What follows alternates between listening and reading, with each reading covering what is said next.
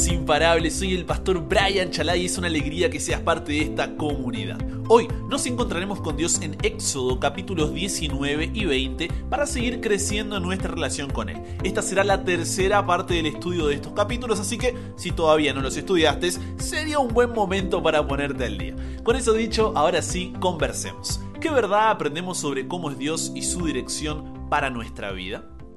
Estamos en la tercera y última parte sobre estos capítulos, te recomiendo escucharlos si todavía no lo hiciste. En los anteriores ya vimos el propósito que Dios tenía para el pueblo de Israel y cómo reveló su amor a este pueblo por medio de la ley. Para que amaran al Señor nuestro Dios con todo su corazón, con toda su mente y con toda su alma y a su prójimo como a sí mismos.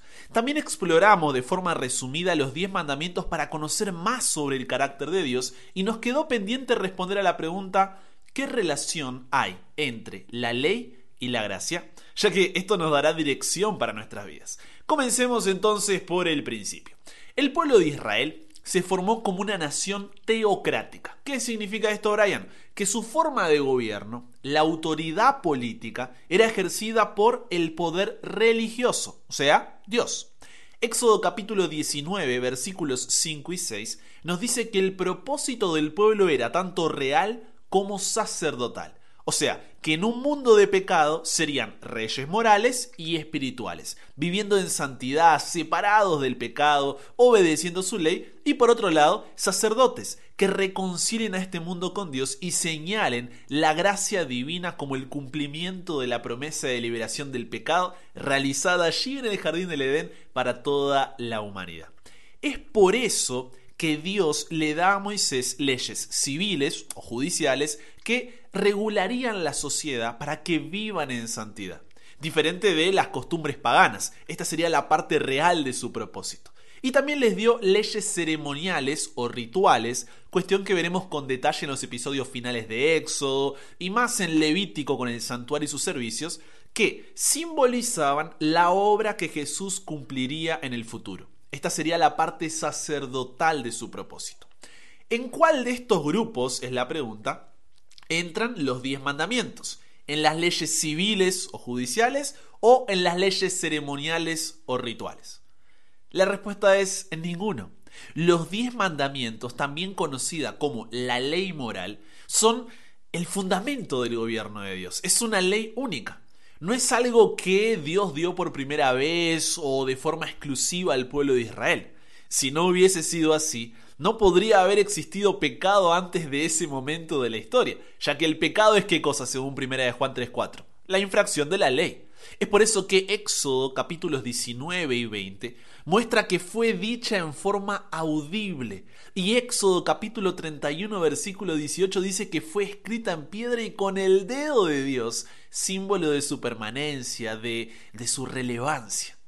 Aparte, Dios marcó la diferencia entre los diez mandamientos y los otros grupos de leyes, también conocidas como libro de la ley o leyes de Moisés, ya que fueron dadas por su intermedio al colocar los diez mandamientos dentro del arca del pacto en el santuario, como dice Hebreos capítulo 9, versículo 4, mientras que las otras leyes, esas que te decía, ¿no? Las civiles o judiciales o las ceremoniales o rituales, fueron colocadas estas al lado del arca, como menciona Deuteronomio capítulo 31, versículos 25 y 26. Entonces, fíjate, los diez mandamientos dentro, el resto de las leyes fuera, mostrando así la diferencia entre ambas.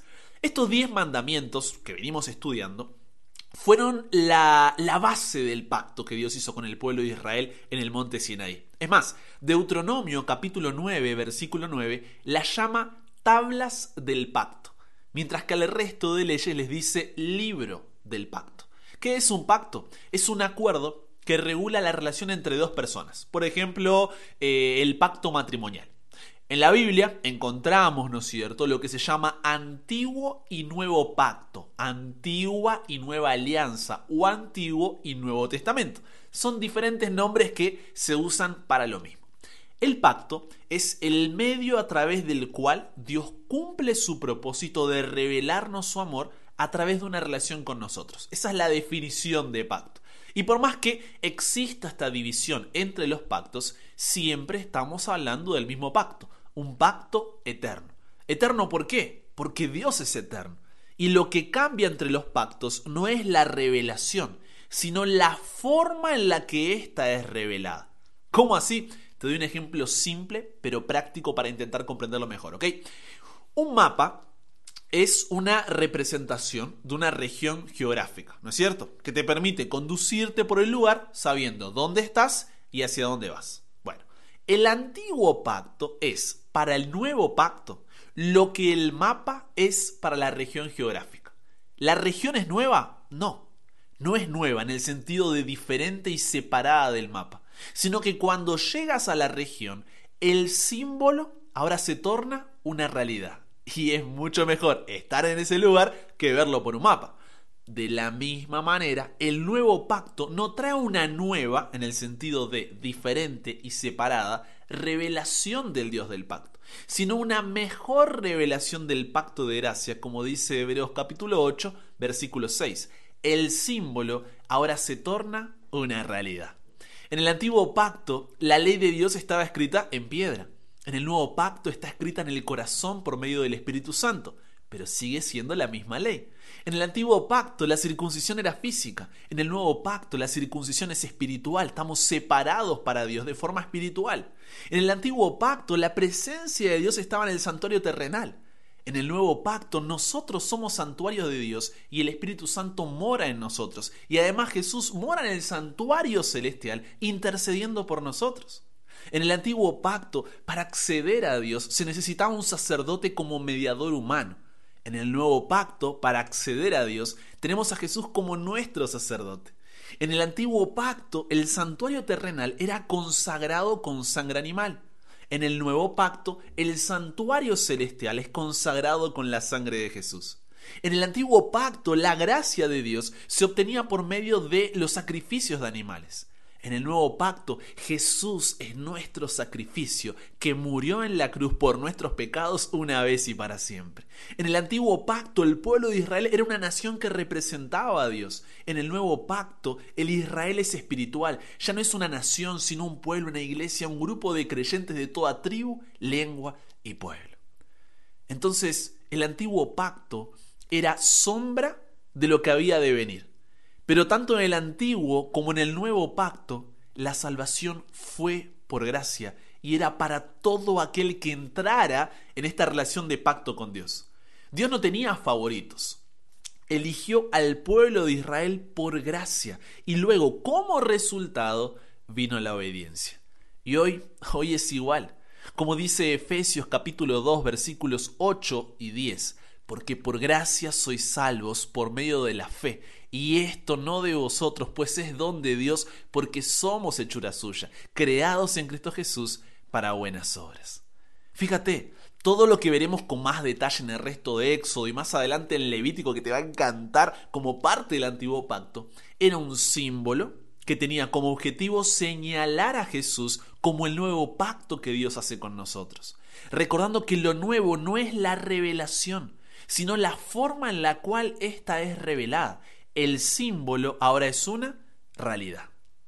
Con el tiempo el pueblo de Israel pensó que podía justificarse a sí mismo, que podían salvarse por méritos propios, como nosotros muchas veces hacemos y razón por la cual pecamos, no vamos a Dios porque pensamos que no lo merecemos. Ay, ay, gran error. Pero Romanos 3:20 es bien claro cuando dice, por las obras de la ley, ningún ser humano será justificado delante de Dios. Porque por medio de la ley es el conocimiento del pecado. En otras palabras, así como el espejo no te limpia, sino que solo te muestra que estás sucio y que necesitas limpiarte, la ley no salva. La ley no justifica. La ley solo te muestra que estás en pecado y necesitas justificación. Siempre ha sido así. ¿Cómo somos justificados entonces? Romanos capítulo 3, versículos 21 al 24 dice, justificados gratuitamente por la gracia de Dios, mediante la redención que es en Cristo Jesús. ¿Qué quiere decir esto? Que como todos pecamos y nuestros méritos no son suficientes, sí o sí dependemos de la gracia de Dios para que nuestros pecados sean perdonados. Así que no tenemos nada para agrandarnos porque la salvación es un regalo de Dios. Ahora bien, Dios nos conoce, ¿no? Y sabiendo que vamos a querer entender esto como nosotros queramos, agrega un detalle importantísimo en el mismo capítulo de Romanos 3, cuando dice, luego por la fe, ¿invalidamos la ley? En ninguna manera, sino que confirmamos la ley. En otras palabras, no es que los diez mandamientos ya no sirven. Esto no tendría sentido, ya que el propio Jesús en Mateo 5:17 dijo, no crean que vine a quitar la ley, ni a decir que la enseñanza de los profetas ya no vale. Al contrario, vine a darle su verdadero valor. ¿Cuál es ese verdadero valor? En el nuevo pacto, las leyes civiles o judiciales no tienen lugar. Israel deja de ser un pueblo con una autoridad política religiosa, con una forma de gobierno teocrática. Y las leyes ceremoniales fueron un símbolo que encontraron su realidad en Jesús. Por eso ya no hacemos sacrificios en la entrada de la iglesia. En el nuevo pacto, la vida de Jesús como rey y sacerdote, mostrando el propósito que Dios quería cumplir a través del pueblo de Israel, nos ayuda a entender que la función de la ley es mostrarte el pecado para qué? Para que reconozcas tu necesidad de la gracia de Cristo y Él pueda limpiarte. Si los diez mandamientos podrían ser cambiados, Jesús no habría tenido que morir. ¿Pensaste en eso? Pero como esta ley es absoluta e inmutable porque es tan invariable como la justicia de Dios, requiere el derramamiento de sangre con el fin de pagar la pena que impone. Por eso es que Cristo fue tratado como tú mereces, para que tú puedas ser tratado como Él merece. Fue condenado por tus pecados en los que no había participado, para que tú pudieras ser justificado por su justicia en la cual no habías participado. Él sufrió tu muerte para que tú pudieras recibir su vida. Por su llaga fuimos nosotros curados. La ley nos salva, ya que es posible obedecer los mandamientos, pero sin amar a Jesús. Pero es imposible amar a Jesús y no obedecer sus mandamientos. Por eso repito, la ley no salva. Dios no busca una obediencia externa de un conjunto de normas, reglas y estándares, sino una transformación interna de nuestra naturaleza como resultado de una relación con Él. Porque nuestro problema no es solamente moral, es de naturaleza. Por eso Santiago capítulo 2 versículo 10 dice, porque cualquiera que cumpla toda la ley, pero desobedezca en un punto, se hace culpable de todos ya que lo que estamos diciendo es, Dios no te amo. En cambio, Juan capítulo 14, versículo 15 dice, si me aman, guarden mis mandamientos. Y primera de Juan capítulo 5, versículo 3 sigue la misma línea cuando dice, nosotros demostramos que amamos a Dios cuando? Cuando obedecemos sus mandamientos y obedecerlos no es difícil. Naturalmente, como no amamos al Señor nuestro Dios con todo el corazón, alma y mente, tenemos dioses ajenos, nos hacemos ídolos, tomamos el nombre de Dios en vano, nos olvidamos del día de reposo, el día sábado para santificarlo o lo cambiamos. Naturalmente, como no amamos a nuestro prójimo como a nosotros mismos, deshonramos a nuestros padres, matamos, adulteramos, robamos, halamos falso testimonio contra nuestro prójimo, codiciamos. No necesitamos esforzarnos para eso. Es nuestra primera reacción. Ahora, la ley nos muestra que eso que para nosotros es natural, en realidad no lo es, y que necesitamos cambiar nuestro corrupto corazón. Cuando hablo de corazón me refiero a nuestra mente, carácter, voluntad. Pero la ley no puede hacer dicho cambio, solo lo señala. Es ahí donde entra la gracia. La gracia es tener a Dios como, como un cirujano cardiólogo abriéndonos el pecho, retirándonos el corazón envenenado como está con orgullo y dolor, con pecado, y reemplazándolo con el suyo propio. Y para ese nuevo corazón, mente, carácter, voluntad, ahora le es natural amar al Señor nuestro Dios con todo el corazón, alma y mente, y a nuestro prójimo como a nosotros mismos. Por eso cuando en Romanos capítulo 6 versículo 15 Dios nos dice que no estamos bajo la ley, sino bajo la gracia, lo que está diciendo es, cuando estás bajo la ley, el pecado continúa dominándote a pesar de tus mejores esfuerzos, como quizá te esté pasando ahora. Porque la ley, como dijimos, no puede liberarte del poder del pecado, solo puede mostrarte tu error. Pero cuando estás bajo la gracia, la lucha contra el pecado no es una esperanza lejana o que desapareció, sino que cuando estás bajo la gracia tienes un triunfo cierto. ¿Por qué? Porque la gracia no solo te da liberación de la condenación, sino que también te da el poder para vencer. Por eso solo podrás vencer tu amor por el pecado cuando tu amor por Dios sea más grande. No por tu determinación, no por tu esfuerzo, no por tu motivación o fuerza de voluntad. Estar bajo la gracia y no bajo la ley no significa que ya no debemos obedecer los diez mandamientos, no, estos no cambian, sino que ahora el sacrificio de Jesús y la obra del Espíritu Santo nos dan tanto el deseo como el poder de cumplir la voluntad de Dios, ya que su gracia es más grande que tus equivocaciones, más indulgente que tu culpabilidad, más hermosa que tu quebrantamiento, más redentora que tus remordimientos. Su gracia es más grande que tus heridas, más sanadora que tus sufrimientos, más liberadora que tu amargura, más predominante que tu venganza, más conciliadora que tu resentimiento. Su gracia es más grande que tus circunstancias, más pacífica que tus desilusiones, más poderosa que tus debilidades, más esperanzadora que tu desesperación. La salvación siempre fue, es y será por gracia. Lo que tenemos que entender es que la gracia y la ley no son contrarias, sino complementarias. No haces buenas obras para recibir la gracia de Jesús recibes la gracia de Jesús y como resultado vives una vida de buenas obras. Las obras no son la raíz de tu salvación, sino el fruto de la misma. No cambias para ir a Dios, vas a Dios para que Él te cambie. La obediencia no es para ganarse su amor, sino resultado de recibirlo. El obedecer los mandamientos no es un requisito para ser amado, es la consecuencia de ver cuánto Dios te ama y vivir una vida en gratitud a ese amor expresado en la cruz, a esa gracia que es desde el principio.